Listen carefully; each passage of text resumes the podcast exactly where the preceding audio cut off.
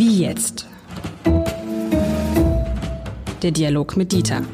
Ein Podcast von Uni Hamburg und Hamburger Abendblatt.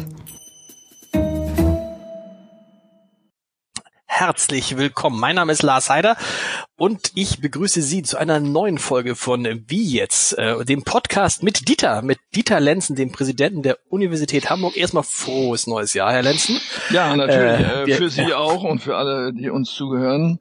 Ähm, wir haben ja inzwischen sowas wie eine kleine Gemeinde. Äh, Sie gar nicht so eine mittelgroße Gemeinde, würde ich sagen. Ja. Sie sind alle reingekommen und gut reingekommen, hoffe ich. Und äh, dieses Jahr macht es äh, ja wirklich ernsthaft Sinn, äh, alles Gute und Gesundheit, wie man sonst immer so äh, Larifari gesagt hat, zu wünschen.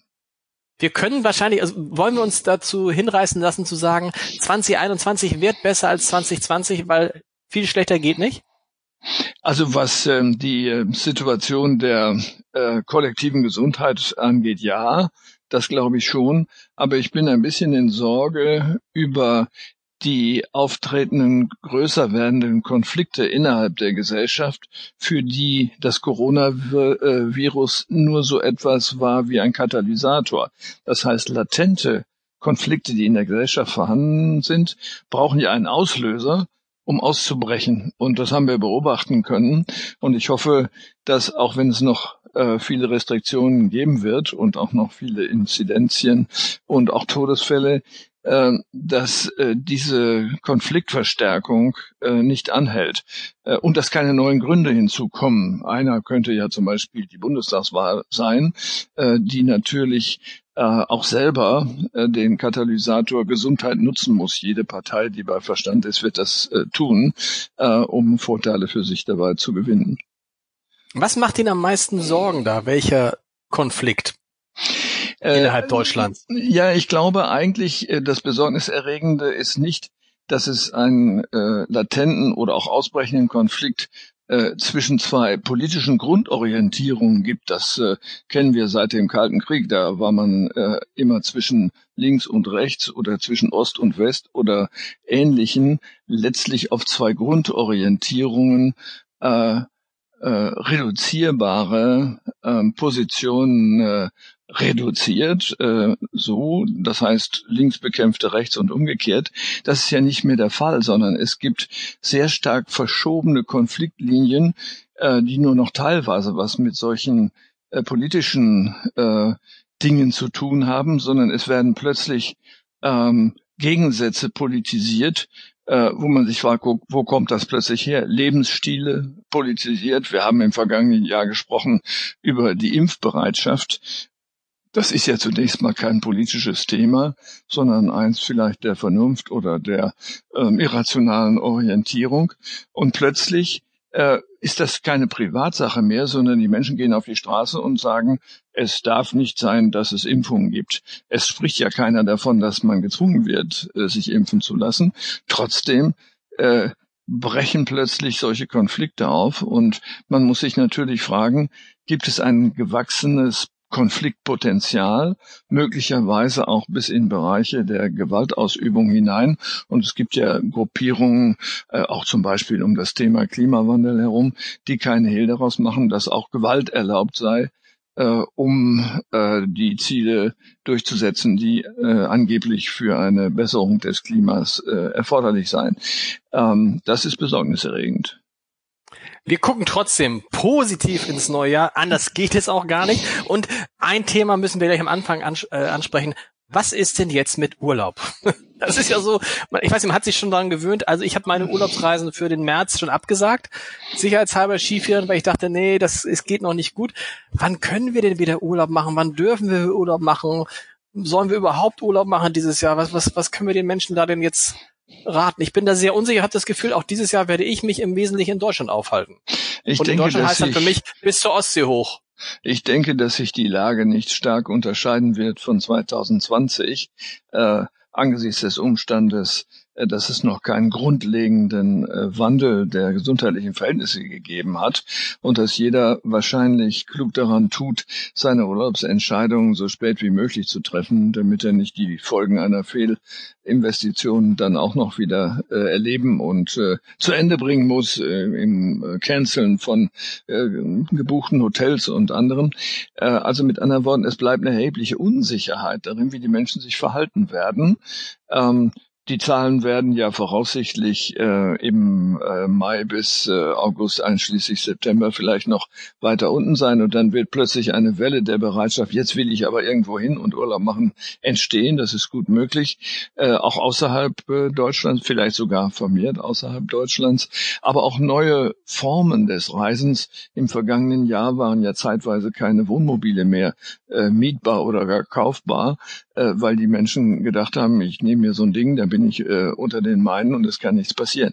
Also die Dinge verschieben sich. Auch das, was Sie selber gesagt haben, äh, die Wahl der Orte. Ähm, es ist natürlich irrational zu meinen, an der Ostsee sei es weniger gefährlich als am Mittelmeer. Ähm, aber irgendwie hat man das Gefühl, man ist vielleicht äh, besser aufgehoben, vielleicht gibt es eine bessere medizinische Versorgung. Das sind aber so irrationale Hoffnungen, äh, die dann aber bei der Wahl in der Entscheidung, äh, Urlaub zu machen oder wo, eine Rolle spielen mögen.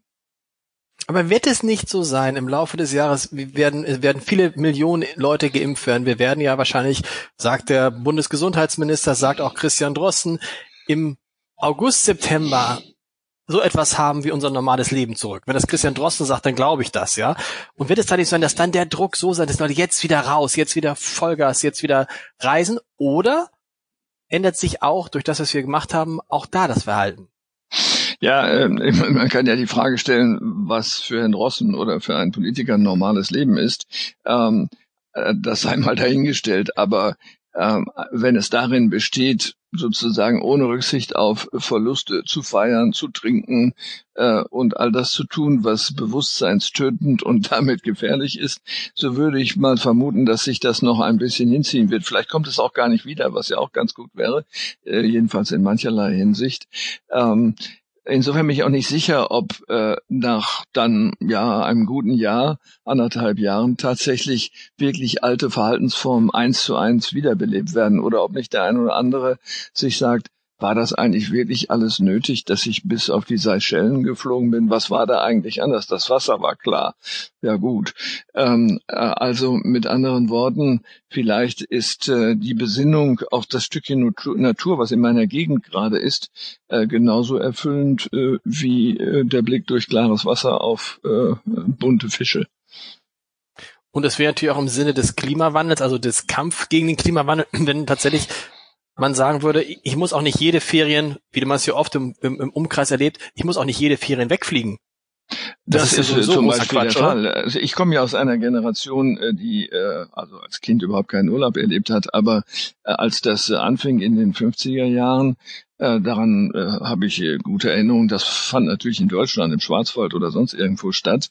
Und die kleinen Elemente, an die man sich erinnert, ist der Genuss eines Butterbrots am Rande eines Waldes. Das war völlig egal, wo dieser Wald steht, sondern das, was im Kopf und wenn Sie so wollen, im Herzen bleibt, ist dieses Butterbrot am Rande eines Waldes.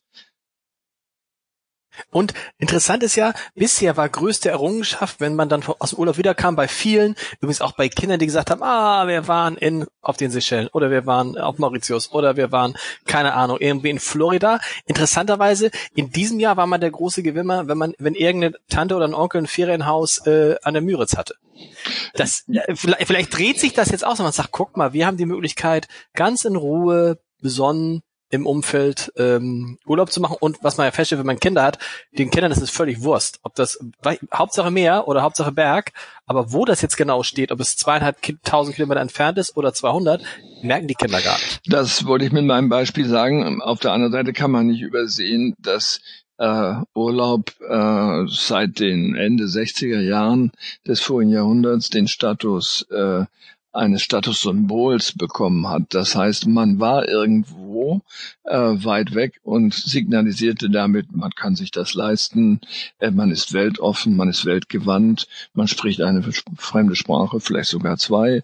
Äh, also Elemente, die äh, als ähm, wie soll man sagen, Self-Tuning sozusagen als, als äh, ein Gestaltungselement meiner Persönlichkeit verwendet werden äh, und mh, mm, den Wert in der Kommunikation mit anderen steigern. Das ist ja nicht anders als bei äh, Markenbekleidung auch äh, oder bei Kulturgenüssen äh, oder bei der Lektüre, über die man sich dann unterhält, wo andere nicht mitreden können, weil sie gar nicht wissen, um was es sich handelt und so weiter. Mit anderen Worten, das sind äh, Elemente, die Gesellschaften dazu benutzen, um etwas zu machen, was man als Stratifizierung bezeichnet, das heißt Schichten oder Segmente herauszubilden.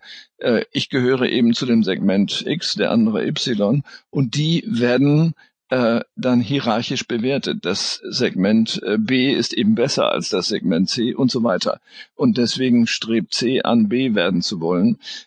Das, dafür hat auch Urlaub gedient. Ob sich das äh, ändert, an Ihrem Beispiel gesprochen, äh, sind natürlich dann die Privilegierten, die eine Oma mit einer Wohnung auf Sylt haben. Ähm, aber das ist ja äh, bestenfalls eine kleine Mittelschicht- oder Oberschichtgruppe, die damit agieren kann, sondern ich lege nochmal Wert auf das Butterbrot am Rande des äh, des mhm. Waldes. Das hört sich jetzt ein bisschen äh, sehr klischeehaft an, aber das kindliche Erinnerungsvermögen ähm, fixiert sich ja auf einzelne, äh, auf einzelne Teile von Ereignissen, nicht das Gesamte, sondern äh, in der Situation, so denke ich, war es gut. Aber ich will Ihnen noch ein anderes Beispiel nennen, wie sich das drehen kann.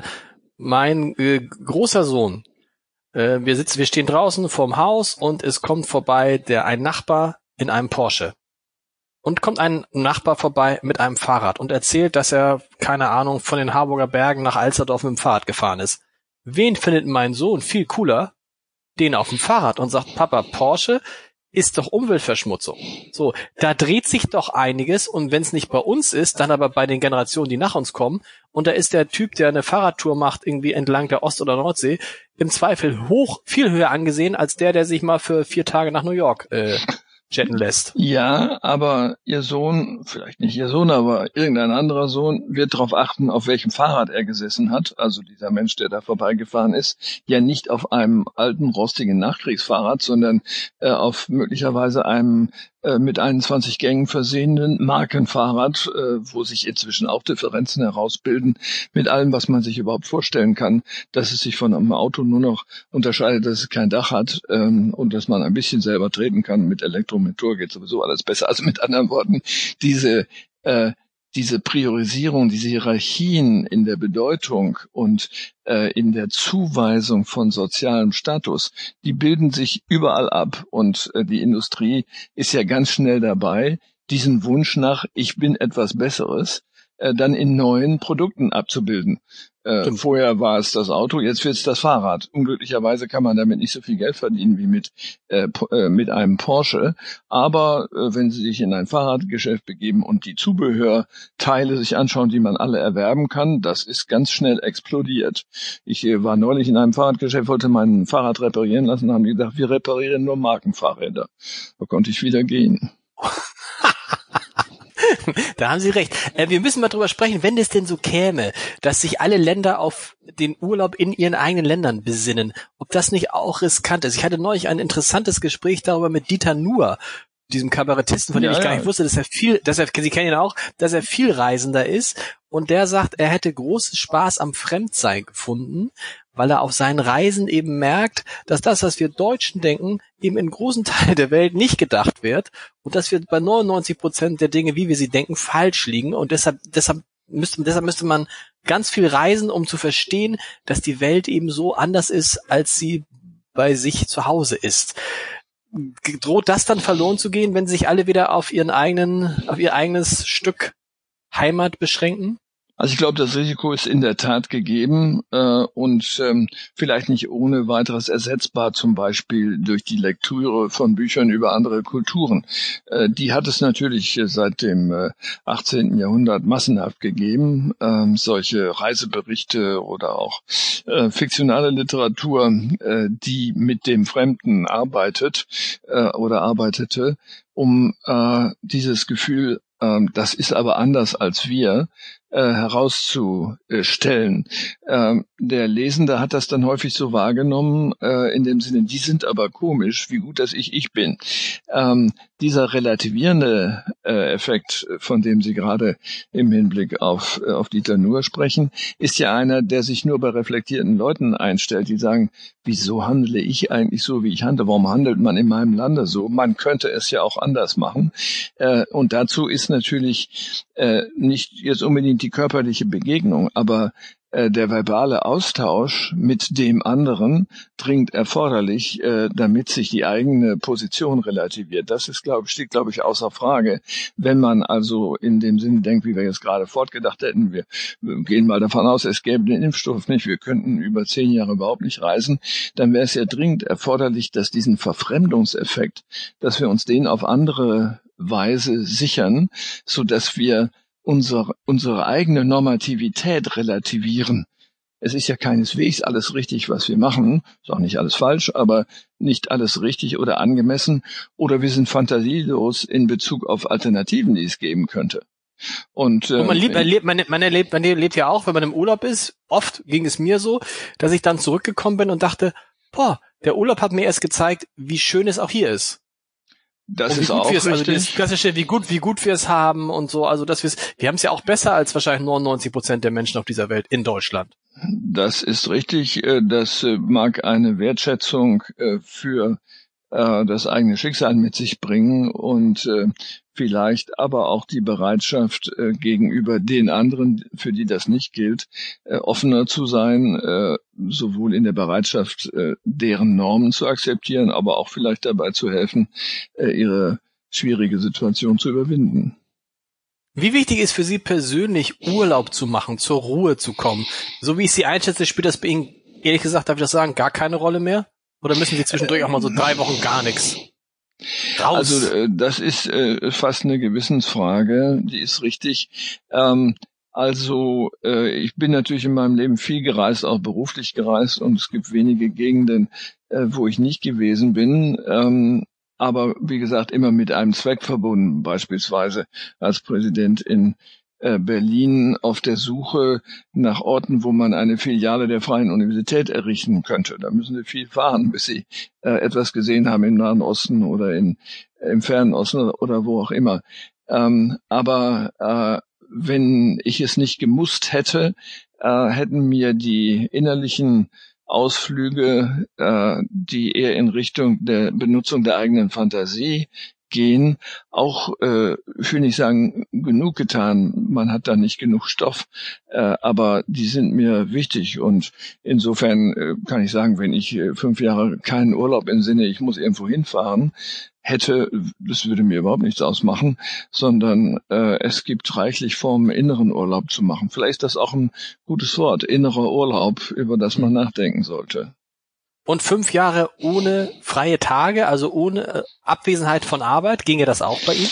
Ja, es kommt darauf an, äh, was man unter Arbeit bezeichnet. Ähm, ich habe ja ein bisschen äh, japanische Erfahrung und die Unmöglichkeit dort äh, sprachlich äh, den Unterschied zwischen Freizeit und äh, Arbeit überhaupt zum Ausbruch zu bringen, zeigt, dass wir ein merkwürdiges Verhältnis zwischen Arbeit und Nichtarbeit entwickelt haben. Man kann ein Leben führen, in dem diese Unterscheidung überhaupt keine Rolle spielt, indem man sagt, was immer ich tue, ist Leben. Von mir aus kann man Schlafen nicht als Arbeit bezeichnen oder Lesen nicht als Arbeit oder gerade doch das als Arbeit. Das ist mir egal. Äh, ich bin in der privilegierten Situation, dass ich mich mit dem beschäftigen kann, wo ich glaube, etwas zu sagen zu können oder was ich gerne aufsaugen möchte, damit ich etwas sagen kann oder damit ich es besser sagen kann. Äh, das ist natürlich nicht für jeden gegeben. Äh, das ist wirklich ein Privileg, für das man dankbar sein muss. Also insofern die Unterscheidung Arbeit, nicht Arbeit spielt für mich eigentlich äh, keine große Rolle. Was nicht heißt, dass es nicht absolut lästige Beschäftigungselemente auch in meinem Beruf gibt, wo ich sage, darauf könnte ich jetzt verzichten oder auf die Begegnung mit dieser Person hätte ich auch gut verzichten können. Wann fahren Sie wieder nach Japan?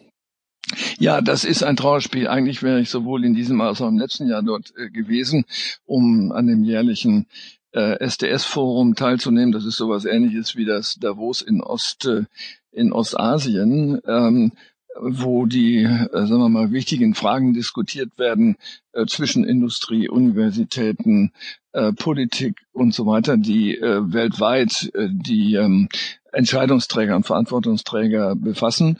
Äh, ich hoffe, dass das nächstes Jahr wieder möglich ist. Das ist immer im September. Äh, aber äh, unabhängig davon ähm, äh, fehlt mir diese dann doch sehr fremde und gleichzeitig nahe Erfahrung. Wenn Sie in Japan äh, gewesen sind längere Zeit, dann haben Sie immer das Gefühl, Sie wachen morgens auf und sagen, ich weiß überhaupt nichts über dieses Land. Es ist alles ganz anders. Und abends liegen Sie im Bett und sagen, mal sehen, wo ich morgen bin. Und Sie sind immer noch an derselben Stelle und es ist schon wieder ganz anders, weil Sie immer noch wieder Verstehensdefizite haben.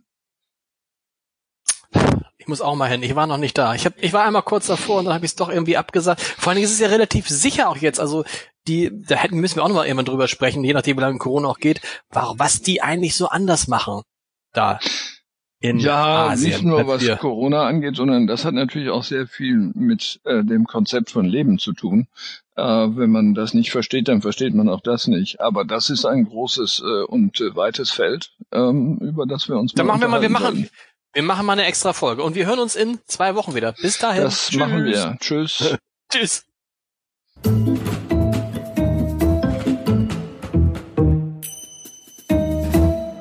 Weitere Podcasts vom Hamburger Abendblatt finden Sie auf abendblatt.de slash podcast.